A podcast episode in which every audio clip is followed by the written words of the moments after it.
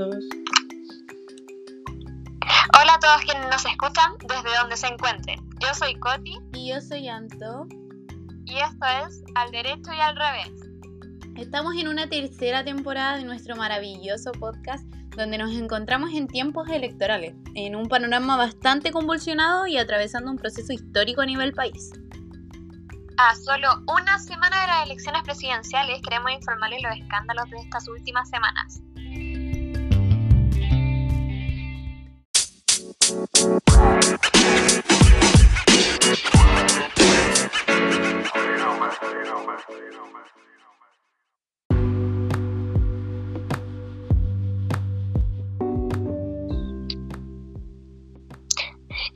Siempre en el mundo del fútbol, ¿qué les podemos contar? Mi querida amiga Católica sale campeón dejando a Colo Colo en segundo lugar después de ser puntero gran parte del campeonato, lo cual dejó a los hinchas del Albo enojados y tristes, convirtiendo a los cruzados en tetracampeones. Yo personalmente no soy de Católica, yo soy guanderina, pero bueno, hay que alegrarse. Hay que reconocerlo. En otras noticias nos trasladamos a Petorca, la región de Valparaíso, para informarles sobre la escuela básica Fernando García Aldini, la cual tuvo que detener sus clases presenciales por el corte de agua diario durante las tardes por falta de suministro. Encuentro que una situación súper heavy que no lleva pasando solo ahora, lleva mucho tiempo pasando. Sí, lamentable el robo de nuestras aguas y cómo se le priva a estos niños, niñas y niñas del derecho básico como lo es el agua y sin olvidar que estamos privándolos del derecho a la educación. Bueno, en otras noticias, eh, estamos en la última semana ya de campaña, amiga mía, para esta segunda vuelta electoral. Eh, panorama que ya se siente bastante polarizado, sin duda alguna. Y Coti, queríamos darle una noticia hoy día a nuestros amigos. Eh, como medio de comunicación independiente, nuestra postura se queda con la defensa de los derechos humanos, el respeto y visibilidad a las diversidades y disidencias sexuales, con la protección de nuestro ecosistema, la descentralización y el cuidado de nuestros recursos y zonas naturales. Por la cual nosotros, este 19 de diciembre, ¿por quién vamos, Coti? Vamos a votar por el sensual Boris. Opción número uno. Así que no podíamos no pronunciarnos, ¿cierto?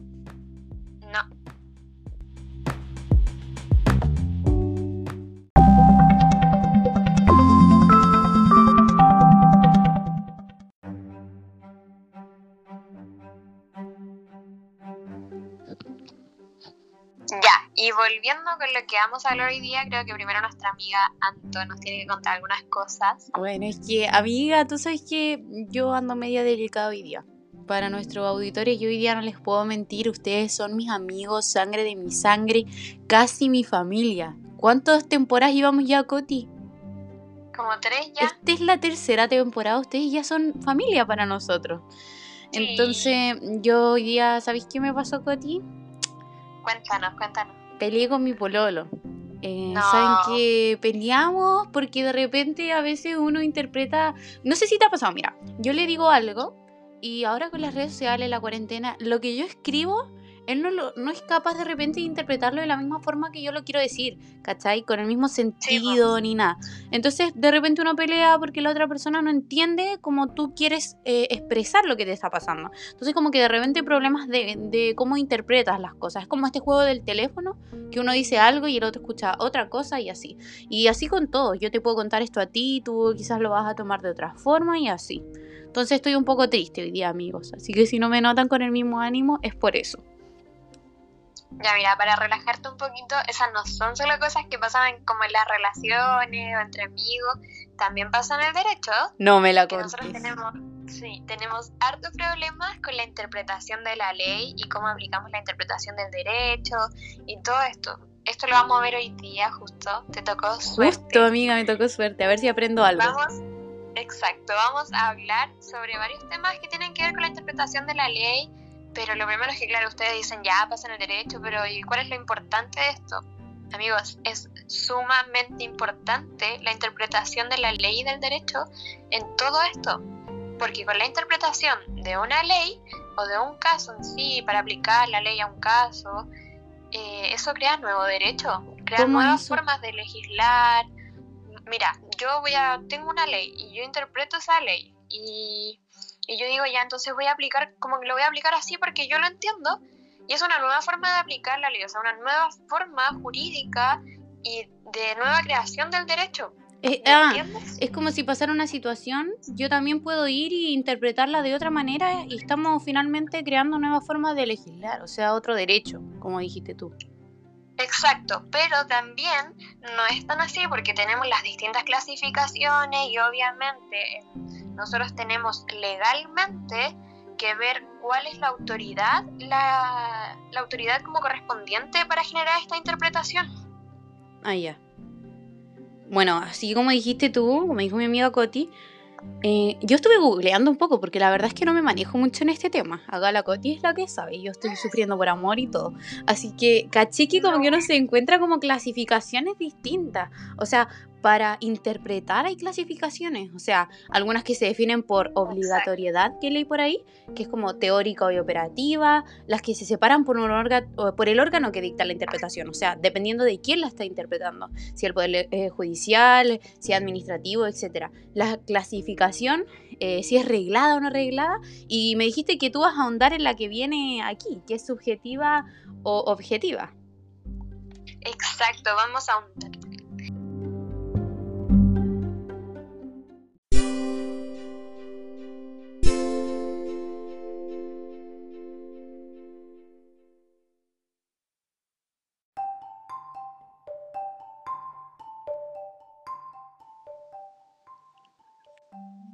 Ya, y como dijiste antes de que nos fuéramos a esta pausa comercial, ahora vamos a andar un poco más en la, interpretación subjetiva y objetiva.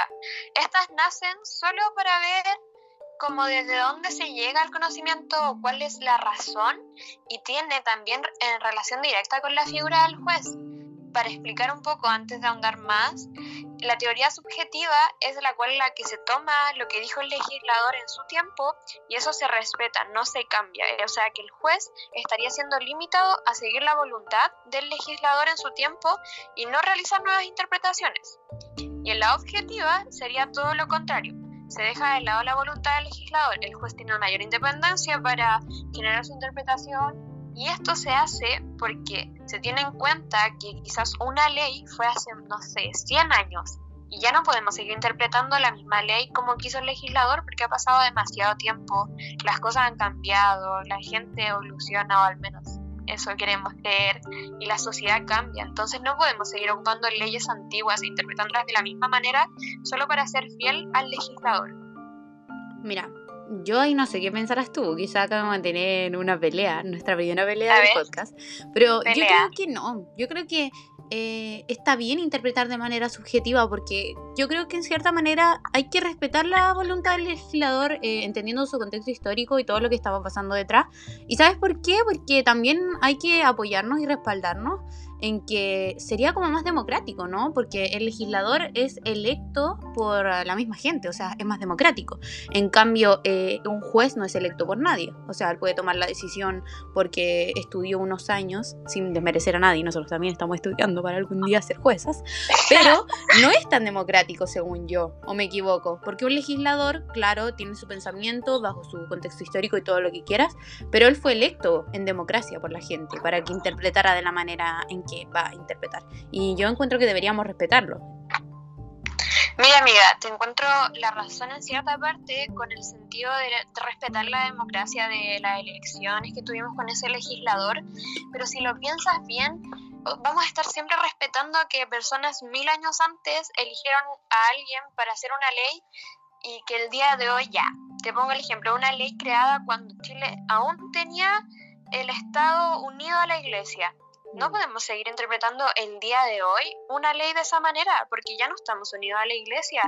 No somos un Estado que esté ligado a esas creencias o en otro sentido, no sé, una ley en dictadura. No eh. podemos seguir interpretándola de la misma manera porque está bien, fue una democracia, eh, elegimos a los legisladores en su tiempo cuando sí podíamos elegirlo democráticamente, pero la forma objetiva es es como que nos da más espacio y no nos encasilla en, en, buscar y en seguir Una con la misma idea de hace muchos años. Mm, sí, igual tenés razón. O sea, sí, tienes mucha razón. Porque. Pero, ¿sabes qué estaba pensando? Eh, quizás el criterio como subjetivo o la manera subjetiva de interpretar, eh, como pensando darle una solución porque nosotros no, no somos nadie para dar una solución ni cambiar el modelo.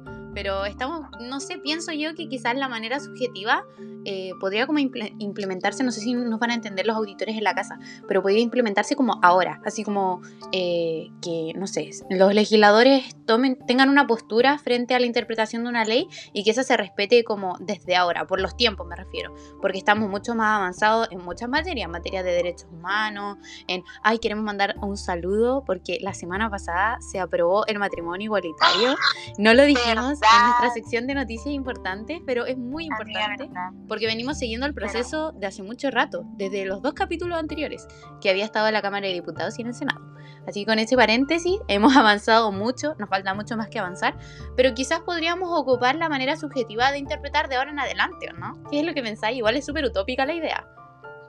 Pero sabes que te encuentro toda la razón, porque ocuparla, como con las leyes que están saliendo actualmente, nos ayudaría mucho a que no se generaran más interpretaciones o una ley no diera espacio para, para otras cosas. Y podríamos en eso ocupar la subjetiva y la, la, teoría objetiva la podríamos ocupar solamente con las leyes anteriores, con las cuales, como los ejemplos que te di, y así yo creo que sería todo mucho más ordenado y con mucho más sentido en vez de estar eligiendo simplemente uno de esos y limitarnos como siempre normalmente se hace en el ordenamiento jurídico. Igual estamos haciendo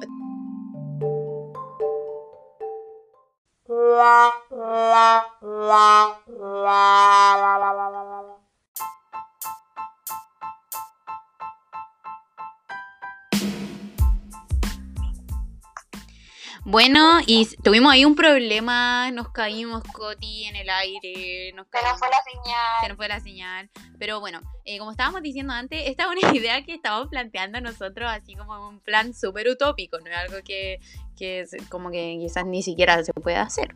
Pero era como para plantear una solución, ¿cierto, Coti? Sí, nos salió a través de la marcha estudiando estas cosas. Dijimos, oye, ¿y esto? Podría, ser. ¡Oh! Lo dijimos al mismo tiempo. Ojo, conectadas. Bueno, y eso, pues. Ahora vamos a una sección que es como nuestra favorita, ¿no?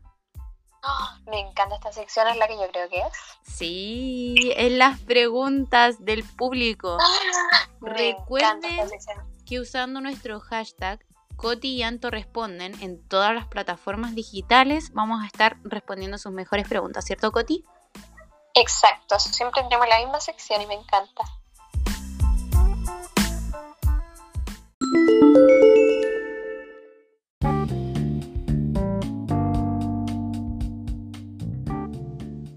Bueno, y las preguntas de esta semana, las que escogimos, fueron eh, la señora Florinda desde Arica usando el hashtag Coti y Anto responden, nos dice, mis niñas, con todo esto que ustedes nos cuentan y comparten lo que yo he leído sobre las interpretaciones, ¿se podría decir que el ordenamiento jurídico es interpretable de múltiples maneras?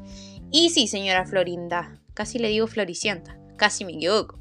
Es interpretable de distintas maneras, ¿por qué? Porque nosotros no trabajamos como absorbiendo el ordenamiento jurídico, sino eh, trabajando lo que podemos interpretar de él. Y es como, eh, ¿cómo explicarlo más sencillamente? Depende de quién lo interprete y de la forma en que lo interprete, como explicamos anteriormente, eh, cómo se va a llevar a la resolución o cómo lo va a tomar cada juez o jueza. No sé si se entiende. Ay, la señora nos dice, le mando un saludo y voto uno. Muy bien, señora, muchas gracias por esa información y publicidad. Coti, tu pregunta. Ya, mira, a mí el señor Gabriel Winter nos hace la siguiente pregunta. Dice, y con todas estas distintas calificaciones y formas de interpretar el derecho, ¿no sería mejor solo interpretar la ley de manera literal y así nos ahorramos todo lo demás? Ya, mire señor Gabriel, lo que pasa cuando interpretamos la como esta ley de manera literal es que ya, ¿qué pasa si yo el día siguiente voy a un recinto que dice eh, no permitido fumar tabaco? Y yo entro y están todos adentro fumando marihuana o sea, ¿qué me pueden decir a mí? Eh, Oye, ¿no puedes fumar acá? No, porque literal ahí dice no fumar tabaco. O sea, yo puedo fumar cualquier otra cosa que yo quiera menos tabaco. Entonces ahí sería como, no, no se ocuparía muy bien el criterio de ver literal la ley. Y también porque tenemos que ver la característica de ambigüedad y vaguedad. Cuando tenemos algo eh, escrito como una ley, puede ser que las palabras ocupadas sean muy ambiguas, que tengan demasiado significado y no podamos interpretarlo literalmente, como puede ser que sea vago, que tenga como que no sea específico, entonces tampoco podríamos interpretar literalmente. Se abre como a muchas interpretaciones de repente. Exacto. Esas fueron las preguntas de la semana. Recuerden que para la próxima semana deben usar el hashtag. ¿Cuál hashtag, Coti? El hashtag preguntas cotianto. Sí. Bueno, era cotianto responden, pero se entiende.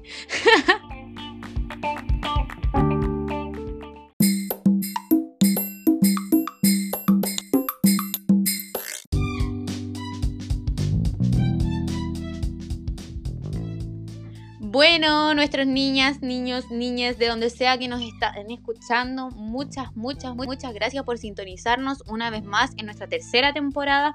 Esperemos que hayan aprendido junto a nosotros, que se hayan reído y lo más importante, que no haya sido un proceso engorroso ni fome para ustedes, que es lo ideal, ¿cierto, Coti? Cierto. Así que muchas gracias por estar otro capítulo más con nosotros y si nos extrañan nos pueden visitar en nuestras redes sociales, están en la descripción o nos pueden escuchar en los capítulos anteriores que hemos tenido de los podcasts en nuestro Spotify. Yo soy Coti. Y yo soy Anto. Y esto fue Al derecho y al revés.